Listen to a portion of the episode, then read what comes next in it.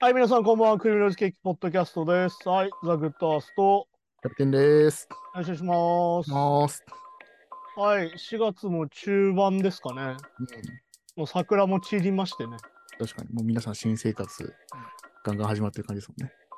なんだろうね。まあ、あれだよね。一番憂鬱になり始める時期とも言えるよね。うん。だから結構街歩いてると多分、うん。あ不動産とかのあの新人の研修みたいなのかな。はいはい。あ結構見ますよね、話すね。あのリクルートスーツみたいなの着てる人がこうベテランの人と一緒にこう回ってるみたいああ、はいはいはい。な。なかなかね、そういうところの季節感は俺たちにはないから。え ーそうですよね。確かに。あとなんだろうな、この時期っていうか、なんかちょうどね、収録と前後してたせいで触れられてなかったんだけど、うん。あれだね、あの坂本教授が亡くなってしまってね、まさか1年で YMO が1人になってしまうとは思わないっていうか、確かに。一番年の細野さんが、うん、一番健康というかね、残ってしまって、まあ、みまあ、2人とも結局がんだったんだけど、うん。二人とも71、うん70ですもんね1だね。うん。いやー、早いな。いやー、ほんとね、なんかまあね、前にも話したけど、本当に長く生きるってことは人を見送ることでもあるので、うん。なかなか答えるのもあるし、確かに。まあ、坂本教授に関しては、なんだろうな、なんかこう、俺はこう、漠然とした憧れみたいなさ、うん。なんだろう、ミュージシャンで、インテリジェンスでみたいなさ、うん。なんかこう、社会運動もしててみたいなところで、まあそうですね。なんか、ああ、なんかかっこいい大人だなみたいなイメージがあって、うん。まあだってね、最後に結局そのね、神宮球場のあたりの、いわゆるこう木を切らないでっていうコメントを出してたけど、あれがまあニュースで発表されたのが1日とかだったけど、あの亡くなってたのは28日だったから、本当に最後までそういうことをしてたってことだから、あーは本当に自分が亡くなるまでこういう活動しててって話だからね。いはいはい。うん。まあだからなんだろう、俺のその、なんだろう、あれだよ、だからツイッターでも思ったのがさ、うん。やっぱそのミュージシャンのその人たちのその影響力みたいなのを感じるところの一つとして、こう亡くなった時まあさ、追悼文みたいなのあるじゃん。うん。なんかね、あのだから俺はなんだろう、あの追悼古事記って言ってた時期もあってさ、あんまりこう、こう、レストインピースみたいなの俺あんまりやりたくないのよ。別に知り合いでもないしって思うんだけど、うん。なんかまあ悪いことじゃないなと思ったのは、うん。なんだろう、自分と坂本龍一っていう話をする人がめちゃくちゃいるみたいな。うん。ああ、はいはいはい。なんかそういうのは逆に言うと改めて SNS の意味というか、うん。SNS 特有のもんだなと思ったりとかして、ね、自分がこう坂本龍一に何で出会ったかとか、逆にどういう風に見てたみたいな話をいろんな人が書いてて、ずっとトップランナーですからね。やっぱこう、世代によって YMO から入る人もいれば、うん、いろいろありますもんね。そう、だからなんかそういうのを見てて、なんかまあ逆に言うとこういう文化は大事かなっていうかね、うん。うん、やっぱりそのその人にしかないストーリーがやっぱあるから、はい。うん、なんかそれを聞けるのはいいことかなと思って、なんか結構さ、なんか関係なくレストインピースしちゃう人いるじゃん。うん。もう何でもやるっていうかさ、まあまあそうですね。ヒップホップとか多そうなイメージですけど。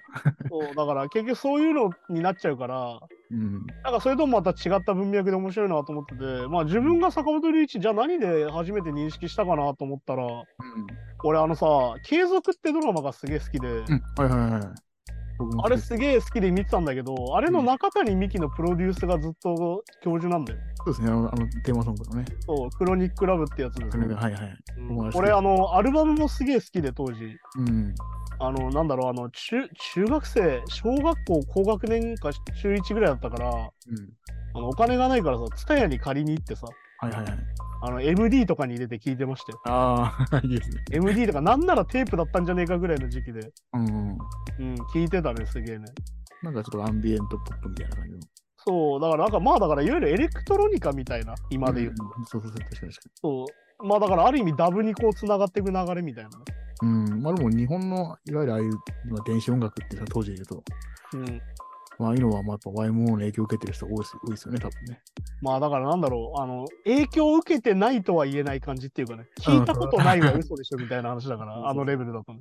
日本のプロデューサーと言われる人たちは。そしてあの人たちさ、こう、化粧品の CM とかでもよくやってたじゃん。うん。だってね、君に胸キュンとかもあれ CM ソングなわけで。そうですね。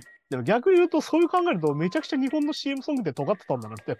まあ確かにそうですね。いわゆるそういう人たちをバンバン起用するみたいな。うん。あのなんだっけ、あの、清志郎とのルージュマジックだって、もともと CM ソングだしみたいな話で。まあ、当時はそうかもしれないですね。いわゆるその文化がそのままスタン、なんだろうな、最先端みたいなところにいた人ってイメージだから。うん。まあ、あと俺はこう映画だから、まあ単純にあの戦場のメリークリスマスは、学生ぐらいの時かな、リバイバルで見てたりとか、あとレンタルでビデオで見てね、うん。教授本人出てんだと思ってる、うんはい、そうですね。うんまあ、かっこいいですよね。そういや、だってそう考えたらすごくない？戦場のメリークリスマスってさ、うんデビッド・ボーイと坂本龍一とさ、まだ若い頃のビートたけし出てるの？いや、そう、確かに。分かってんなと思うよね。ねしかもそれを大島渚が撮ってるっていうさ撮っ。てるっていいや、だからなんだろうな、なんかまあ、これはなんだっけな、あそうだね、浅田明が話してたけどさ、その、やっぱ日本の今、エンターテインメントがドメスティックになりすぎて、い。うん。いわゆるこう、世界に出てってやろうって気概が落ちてんじゃないかみたいな話を、この坂本龍一が亡くなったタイミングで結構長い時間あるポッドキャストで話してたんだけど、うん。やっぱだから大島渚も含めてさ、うん。あの時はこう世界に打って出たろうかなみたいな感じはやっぱそういうのに感じるよね、やっぱね。うん、まあ確かにそうですね。そうで、まあその後逆に言うとラストエンペラーで本当にアカデミー賞まで取っちゃうわけだから、うん。そういうとこだったりとかね。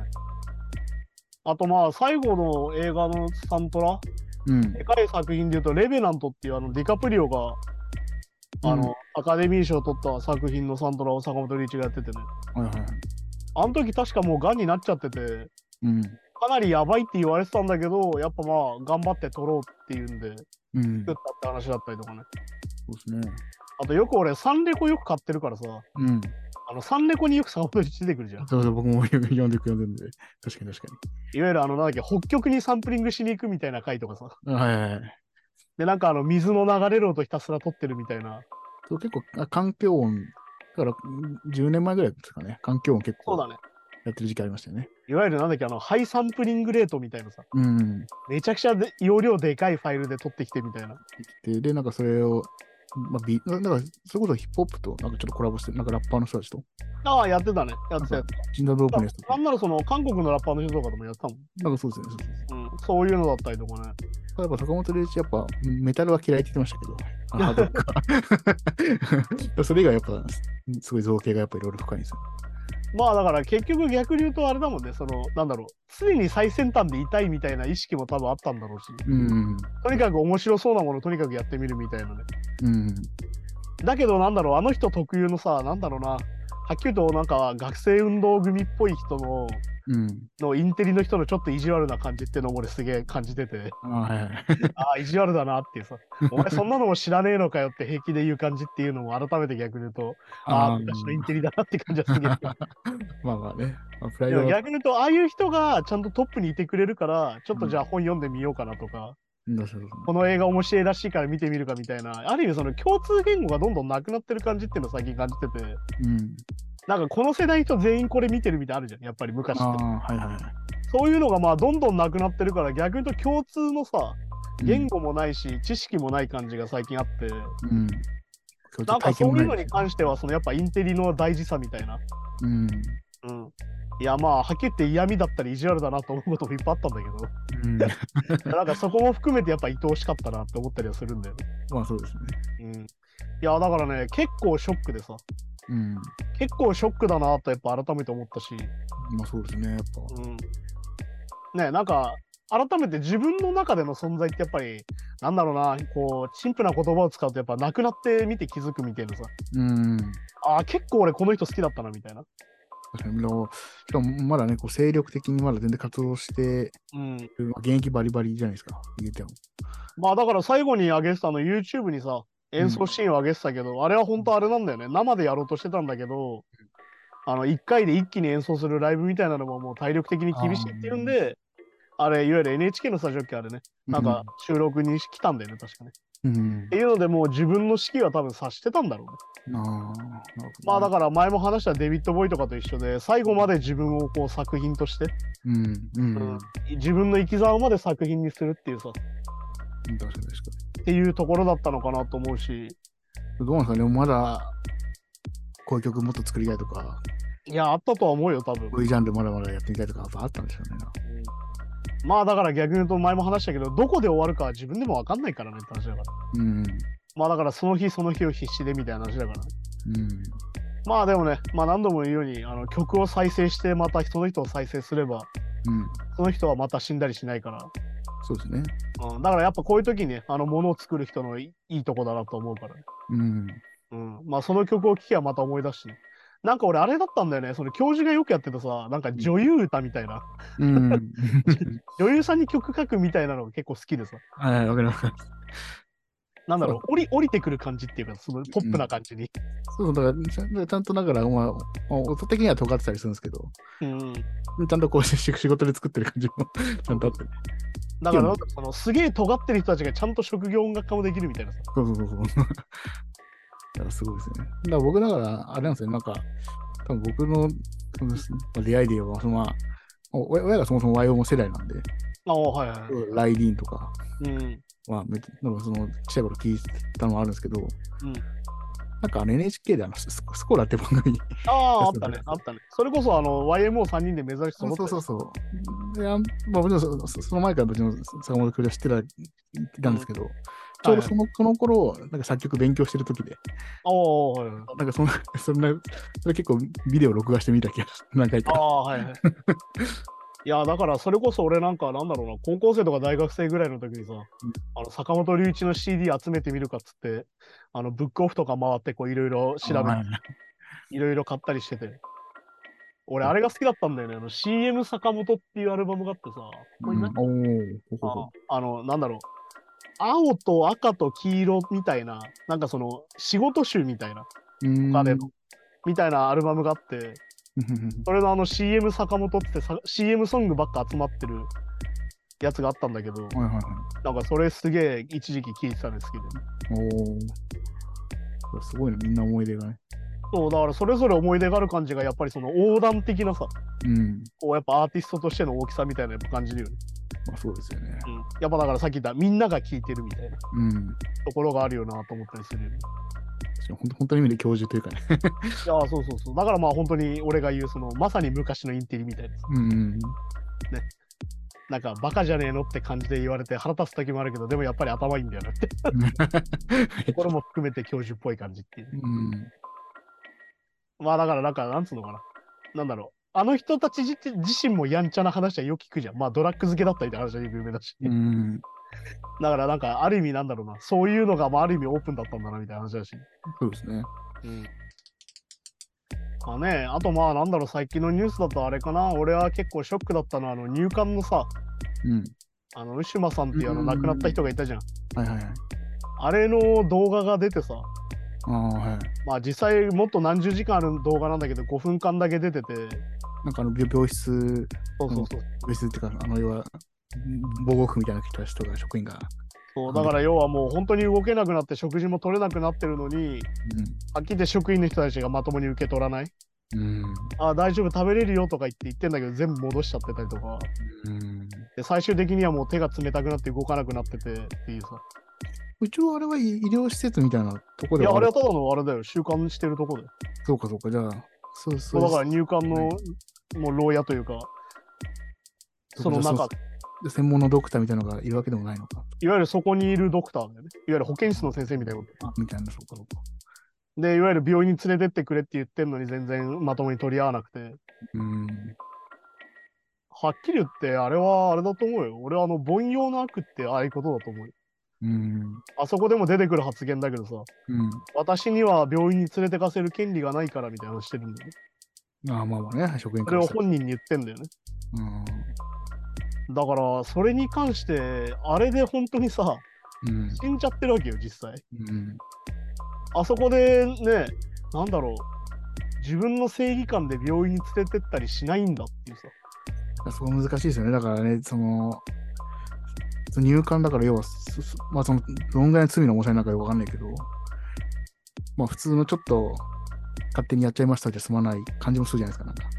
ああ、だからそれが勘違いなんだよ、実は日本人のね。ああ、いわゆる逮捕されてるわけじゃないってことで。いまあそうですね、入管とか。わゆる犯罪を犯しているわけじゃないってことで。うん。いわゆるそのオーバーステイに関してはね。うん。それをさ、だからコメント欄がまさにそういうこと言う人ばっかでさ、うん。犯罪者なんだからしょうがないだろうみたいな。ああ。でもそれってさ、まさにお前らは人間じゃないから死んでいいみたいな話だけど。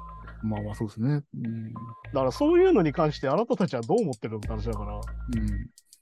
いや、だからね、なんだろう。逆に言うと毎回言ってるけど、どんなにクソ野郎にも生きる権利があるし、もしね、もし君が例えば殺人犯だとしても、ね、生きるか死ぬかの大ピンチだったら、俺はやっぱ法を破っても助けなきゃいけないと思うよ。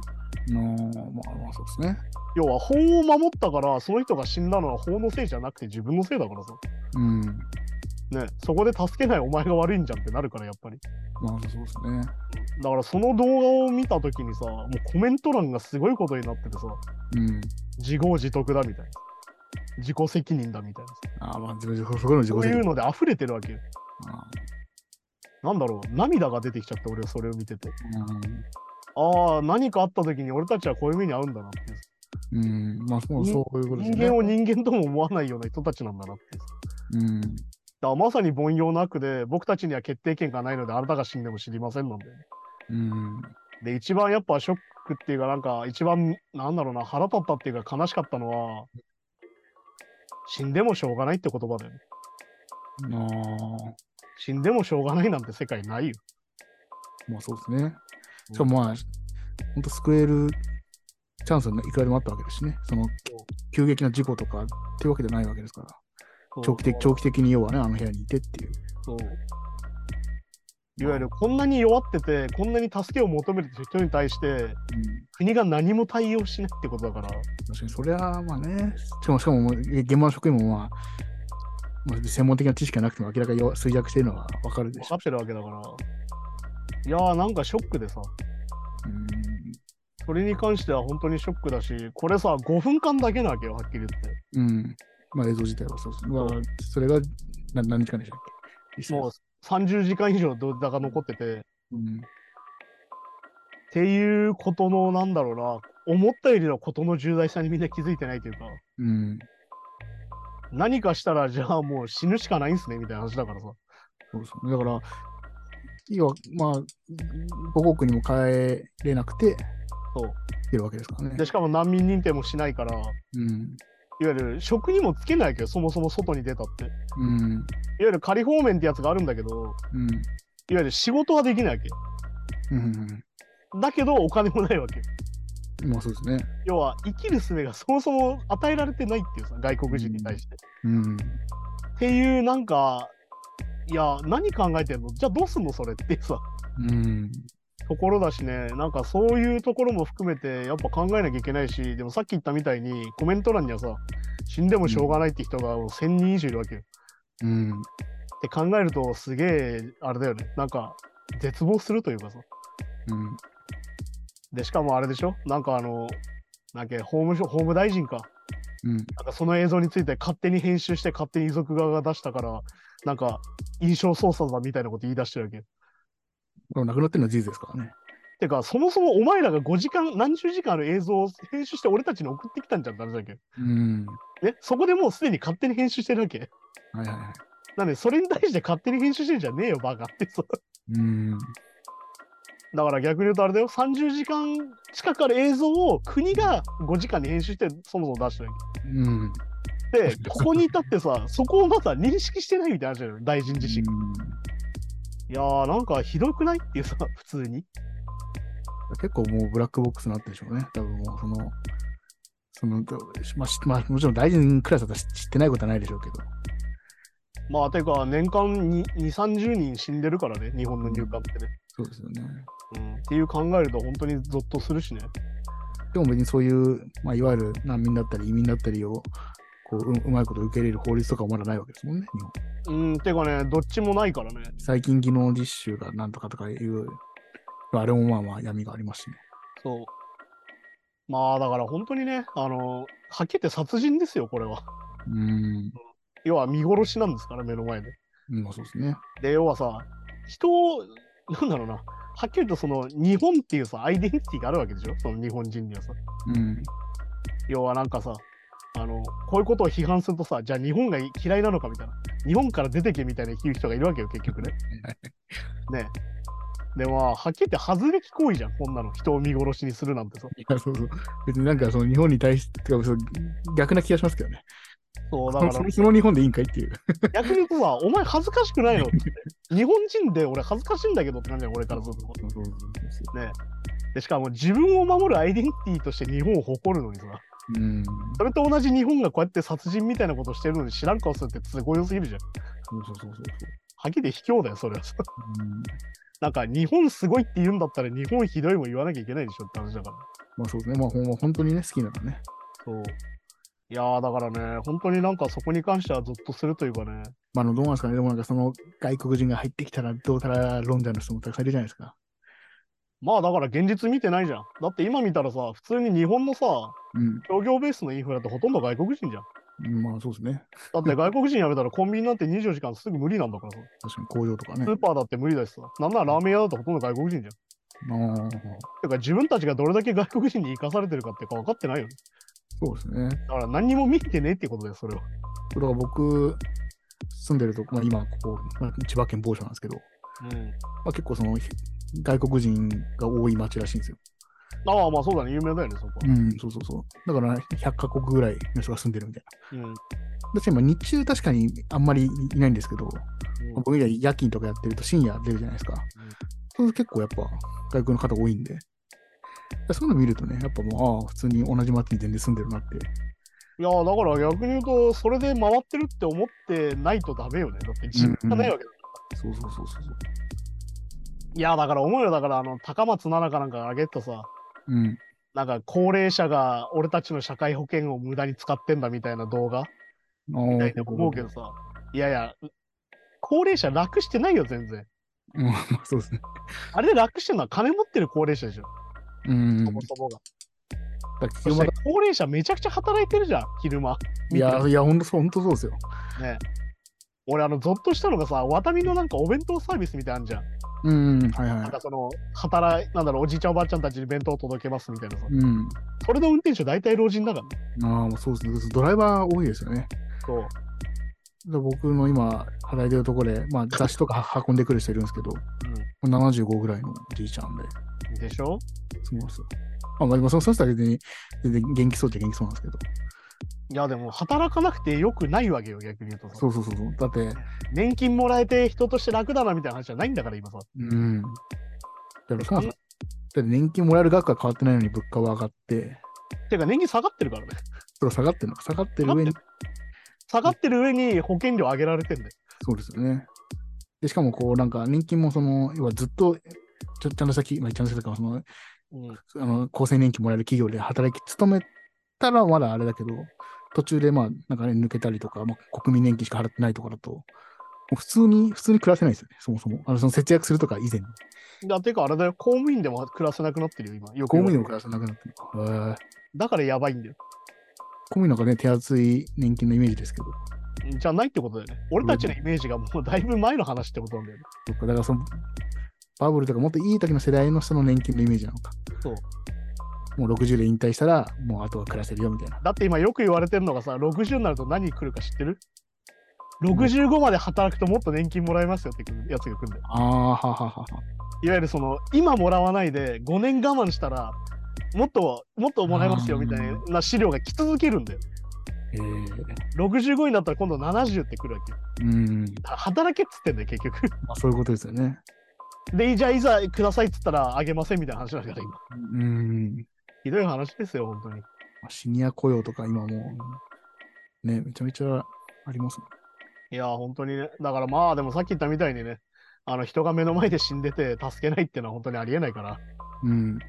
まあだからさ、捕まるやつが悪いやつで、ね、悪いやつには人権がないみたいな考え方をしてる人、うん。本当にいるんだなっていうのに驚きだし、まあ、それこそね、ちょっと前にまたす寿司の、うん、スシローのあれでもそうじゃないですか、ね。ちょっと悪いことしたからもこいつはどんだけ叩いたって別にいいというか。まあだからさっき言った正義の暴走とかを言うけどさ、うん。いや、そもそもあれじゃん、不正に緩いじゃん、お前ら国としてってさ。うん。ね、だからパソナがすげえ中抜きしててもさ、そこには怒らないで、スシローで醤油ペロペロしてるやつにはマジ切れしてるだけじゃん。いや、ほんとそうそう。恥ずかしくないっていうさ、そこなんだよな。うん、そこだよね、やっぱね。うん。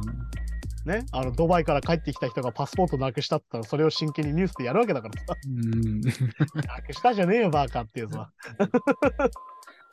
いや、だから本当にね、ちょっといい加減にしてほしいなって感じだよね。まあでもそういう、だからまあ叩きやすい人叩くじゃないけど、うん。で、そういうのが続かなってくると、最終的にまあ特に国も違ったりすると、いや別に死んでもいいじゃんとか、いや、本当にね当然だよ、とか、っていう風になっていくんでしょうね。まあだからあれですよ。どんなクソ野郎でも生きれる国が本当に生きのですからね。うん、そうそうそこは逆に言うと社会保障っていうのはそういうことだから。で、要は社会保障でクソ野郎がクソみたいなことせずに、うんあ、お金もらえるならこれでいいやって思える社会がいい国だから。まあまあそうですね。うん。ですからね。はい。じゃあそんな感じで今週もニュースに行きましょうか。行きましょうか。はい。でアリアナ・グランデ、自身の体について寄せられるコメントに対する見解を発表と。はい。アリアナ・グランデはえっと4月11日に TikTok に投稿された動画で、長年にわたって自身の容姿に寄せられていた議論について言及していると。これちょっとまあや痩せすぎみたいなことではいただ、ただたちょっとメッセージが飛んできたってことですね。うん。まあだから余計なお世話って話だよね。うん。まあだからこれもよく言うボディシェイミングっていうんですかね。体型批判。まあだからルッキズムの体版みたいなやつだから。うん。まあ痩せすぎて心配とか、まあ本当に心配してる人もいるんでしょうけど、まあまあ不健康とかね。まあだからなんだろうな、あの、なんだ、まあだから一番簡単なことを言うとデリカシーがないって話でさ。うん、まあ本当そうですね。いや別に本人も分かってるよ、それはって思うじゃん。うん。あ、俺は太ってるんだみたいなさ。いや、うんならないだろ、知ってるわみたいなさ。いやいや、確かにね。ねそうなんですよね。だからそうなそだからそうなると、やっぱ人前に出るためには、べうん常にベストな、何かベストかもわかんないですけど、はいはいはい。そうじゃないと、こう、人前配信もできないとかなってくると、ね。まあだから結局これはさ、最近何でも言われてる、いわゆる今の自分を受け入れる方が大事だってことで、うん。結局やっぱさ、その美しくいなきゃいけないっていう脅迫観念でみんなしんどくなってるわけよ。うん。ってことはさ、その脅迫観念からどう解放していくかっていうのが今の問題で、うん。結局やっぱ不安を抱えてさ、やっぱ後ろめたさなわけ。そのうんメンタルヘルスの話もそうだけど、はいはい。なんで俺こんなダメなんだろうなんで私こんなダメなんだろうってなっちゃうのはさ、うん何かと比べてるからだよね。そうですね。ね。だって自分は自分しかいないんだから、それは自分らしさとして受け入れればいいわけですよ。うん。っていうことだから、だからアリアナがまあ最後に言ってるけどさ、それぞれの人がそれぞれの美しさにって言って終わってるわけよ、動画的にはね。うん。ってなったらさ、別にその他人の美しさをジャッジしなくてよくないって話だっけ？まあ確かに確かに。うん。だからそれはさ、あの美意識とルッキズムの話の時もしたけど、いわゆる知らんがななわけよ、別にね、はいはい。で、結局はその不安になっちゃうわけ。誰かになあ言われるっていうのは。うん。要はお前は人前に出るんだから言われてもしょうがないだろみたいな話じゃなくて、いうん。や別に、ね、ミュージシャンなんだから音楽の話すればよくないみたいな話だけど。まあ確かにそう。そもそもね。まあだからでも何でもあるじゃん。再結成したバンドに対してさ、第一声が太ったねみたいな。うん。みんな結構やりがちじゃん。いやいやですね。あまあそういうのがもう時代遅れになってるってことなんじゃないですか。うん。あと、この、あれこのニュースで言ってたのは、うん。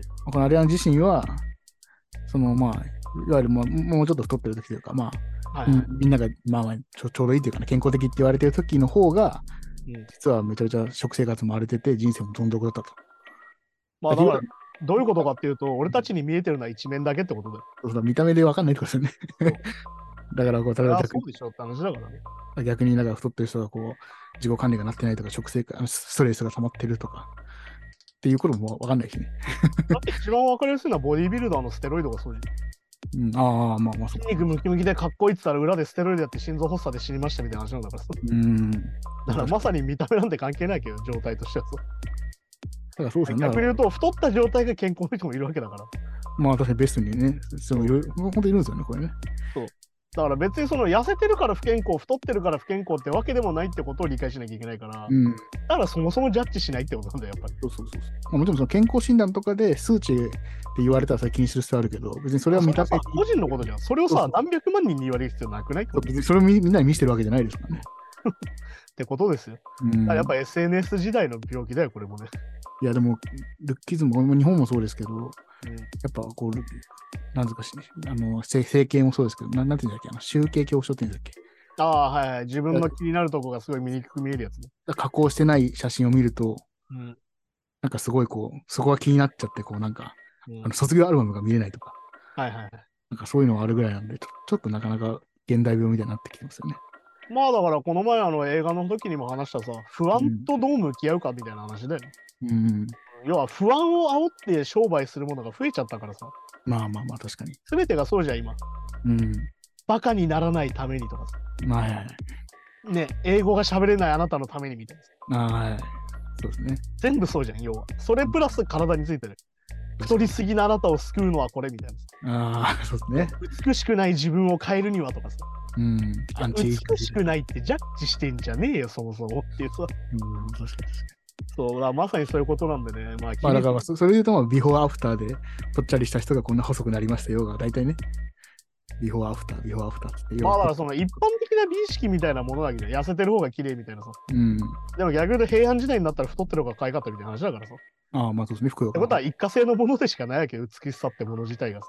うん。だし、あと、そう刷り込まれてるからそう思ってるって場合もありますね。自分で判断してんじゃなくて。いや、だから基本的に日本人も多いけどさ、うん。あれじゃん、白人的美しさじゃん、ああ、まあそうそうそう。発想自体が。目が大きくてみたいなさ。ら整形してくださいって言ったら、やっぱどうしてもそそっち系の寄りの整形が多いですよね。まあだからよくね、まあ言葉を選ばず言うと、そのね、いわゆるそのトランスジェンダーの人とかもそうだけど、うん。結局なんかどっちかに寄ってきちゃうみたいなさ、結局みんな顔似てきちゃうみたいな話だから、だああ、はいはいはい。から逆に言うと美意識ってものがどこかに固定されちゃってるってことなんだよ、逆に言うとさ。うん、お互いこう美しさを求めてたらなぜか同じ顔になっちゃうみたいな。まあまあまあ、そうですよね。だから最近言うけど、整形が別に気軽にできるっつったって、整形したらみんな同じ顔になっちゃったら意味なくないと俺は思うから。まあそうなんですよね。確かにまあだから最近多いけど、その整形して特徴がない顔になる子がすごい多いなっていう。うん。あ、なんかみんな大体同じ顔ねみたいな。てか物理的に同じ顔になっちゃうみたいな。やってること一緒だからさ。だからなんかさっきまあまんま白人っていうよりちょっとまあ K-POP とかなんかそうね、韓国の人がしてる整形をこう、まああれのがまあは流行ってるっていうかまあ、なんかそういうのが多いらしいけど。まあでもさ、アジア人が目を大きくするって行為自体が欧米人への憧れだから。まあそうですね。まあ、まあまあ、一人や二人二重な、二重整形なんかみんな当たり前みたいになってるけど。いやだから、そそれこそ自体が白人化なんだよ。まあそうそうそう、確かに確か要は目が細いままでいいってことなんだもん。うん、本来ね、別に。てことなんでね。まあだからそこはもう一長一短ですよ。確かにね。はい、じゃあそんな感じで今週もやってきたんですけれども、うんまああれですね、なんかこう、まあでもあれじゃない？なんかそのさ、今の社会の意識というか、うん改めて感じるし、でも逆に言うと、こうやって有名人が発信しないとそもそも気づかない感じ？うん。うん、てかおまあ、前が言ってることデリカシーないぞみたいなさ。うん、いやそうですね。てかまあ、やっぱそういう意味では有名人が発信してないとみんな気づかないというか、うん。やっぱその、まあだから逆に言うとやっぱ権威主義なんだよね、やっぱね。うん。誰かがその偉い人が言わないと気づかないみたいなさ。だってもうい、そのいわゆるインフルエンサーとか、そういう人たちがまあ、まあ今今もそうですけども、これが正しい美ですよっていうのを、まあ、ある意味作っちゃってるというかね。まあてかそれが商売だからさ。そうそうそう。だからまあ影響力ある人が、まあ、それ以外もあるよって、どんどん発信していくのが大事ですよね。まあだからあれじゃん。インフルエンサーのインスタ見てたらさ、大体脱毛のなんかやつがさ、なんか私の紹介でやったら30%オフみたいなのばっかなわけじゃん。まあ、あれも、あれがお仕事ですからね。ねねあ要はあれが仕事なきゃよ。だからうん先週も話したじゃん。うん。要は SNS っていうのは基本外面だから。うん。ね、君たちとの内面と外面を比べても何もならんので。小顔効果のなんとかエステとかね。別にさ、小顔も相対化なわけよ。うん。すげえ顔が大きい集落に行ったらお前も小顔かもよみたいな話なわけじゃん。私、あと骨格ですからね、そもそもね。まあだから一番極端な話で全員豚になりゃ誰も豚って言わねえだろみたいな話だからさ。まあまあまあまあ、確かにね。っていうふうに考えたら別にそれは一長一短でさ、必ずしもそこに価値観が固定されてるわけじゃないはずだから。うん。だからなんかその美しさみたいなものが固定化されるってことはさ逆に言うと何かっていうとそうなった時都合がいい人たちがいるってことでしょ？うん、まあまあね、儲かる人たちがね。要はそこが商売になってるわけよ資本主義っていうのはさうん。だ美しさすら商売なわけうん。ね？だからそういうふうに考えた時にじゃあそっからどうやって離れられるかなって考えるのが今必要なものだからうん。だからら、だかけやっうんぱこう、やっぱ、そうだけど、やっぱ資本主義が発展してるっていううんことは、やっぱり世の中の人が不必要なものを買ってることが多いってなんか聞いたことあるんですよ。まあだから逆に言うとさ今のその自己買ってるんじゃなくて買わされてるものが多い。うん。自己肯定感ビジネスみたいなさあ、はいはいはい。美しくなろうみたいなうん。いや美しくなんなくてよくないなはっきり言う確かにね。なんで美しくなんなきゃいけないの？自分は自分が好きな自分になりたいみたいに、あれも言うけどさ、あれ自己啓発だから、あれはっきり言うと。うん。それは今だからアメリカでよく言われてるのはセルフケアってやつだよね。うん。今いる自分をどう美しく見せるかっていうのを考えよう。うん。それがメイクとかなんじゃないの？確かに確かに。かつは流行ってるメイクしたら全員同じ顔なんじゃん。まあまあまあ、個ね、性じゃないじゃんっていうさ。まあ、ファッションとかもそう、まあそう、ね。だから美しくなろうっていうのは自分らしくなろうだったはずなのに、みんな同じ顔になってんじゃんってことだから。っうん。てことはそれもうビジネスじゃんって話だけど。まあそうですね。確かに確かね。いわゆるイメージ戦略だけど、それ自体が。うん。らそれに付き合うのは不毛じゃないって俺は思うよ、やっぱりね。確かに、まあ、みんな同じ見た目になっちゃったら、それこそ、まあ見た目関係なくなっちゃうというかね。うん、だからね、逆に言うと、なんだろう。それが高速みたいなもんだからね。うん。だからやっぱこう、VTuber とか流行ったじゃないですか。うん。まあ VTuber 当然、まあ見た目みんなかかかわいいデザインでできるわけじゃないですか。うん。ってくるとやっぱ見た目が可愛いからってファンがあんまいなくなるらしいんですよね。まあ話が面白いとか、結局声がいいとか、見た目以外のところ逆に言うと、あれ見た目が関係ないじゃん、アバターだからさ。そうそう、アバターだから。だから逆に言うと、だから逆に言うと結局中身なわけよ。うん。って話だからね、なんかまあだからそこで議論すること自体が不毛なんじゃねえかなと思いながら、うん。なんか美しくなるにはに何百万とか何十万かけてる人がいっぱいいるからさ。なんかね、自分じゃないものを追い求めていくみたいなね。まあでも何でもそうだよ。だから今週話す映画の話もそうだけど、最終的に言うとさ、自分を受け入れるって話じゃん。うん。で、結局、受け入れられないから整形したりするわけよ。うん。でなんで受けられないのかなってことまで考えなきゃ本当はいけないんだよね。まあ確かに。だからまあ、要は金払っちゃった方が早いみたいなことになっちゃってるから。うん。らそれはやっぱり不安を煽るビジネスがこれだけ発展してるのはそれはそうかなってことだよね。ですね。で、さらに本当にその見た目で悩むような価値観にさらされてるというかね。うん。だから自分も本当は整形したくはないけど、もう整形しないとはいろんな悪口言われたりとかって過去があるから、それを変えたいと思ったら整形しかないとかね。まあだから結局変身願望の延長がそうなってる感じもあるから。うん。だから別にさ、逆に言うとだからメタバースとかは要はそのために本来あるはずだったわけじゃん。いうん。わゆる現実じゃししんどいから、うん。メタバースだったら私は自分らしく生きれるみたいな人が増えりゃそれは幸せだったわけで。なのに、にさ、それが今地続きになっちゃってんじゃん。現そうそう実のネットがさ。そうなんですよね。それはしんどいだけだよ、やっぱり。うん。はい、じゃあそんな感じで、今週もありがとうございましたですかね。はい、じゃあそんな感じでまた来週です。さようなら。さよなら。